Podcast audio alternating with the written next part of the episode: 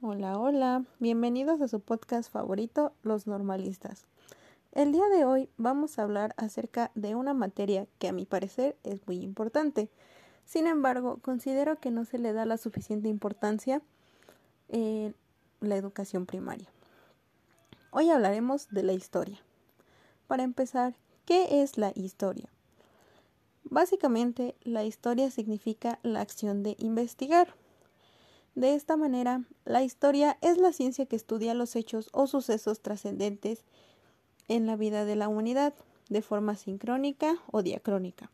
Por lo tanto, es la disciplina que estudia y narra cronológicamente los acontecimientos pasados, haciendo esencial la dimensión temporal en el concepto de la historia. Entonces, ¿para qué nos sirve la historia?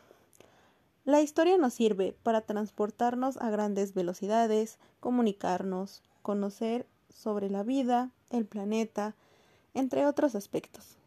De igual forma, nos permite recrear valores, costumbres y culturas que han trascendido a través de las sociedades. También nos permite establecer relaciones entre las acciones humanas en un tiempo y espacio determinado, para comprender el acontecimiento o proceso histórico, de esta forma, conocer, analizar el pasado para construir el futuro. Entonces, la historia nos permite conocer la memoria colectiva de las sociedades, permitiendo a cada quien valorar su identidad. Eso es todo en el capítulo de hoy. Nos vemos pronto. Espero que haya sido de su agrado. Hasta luego.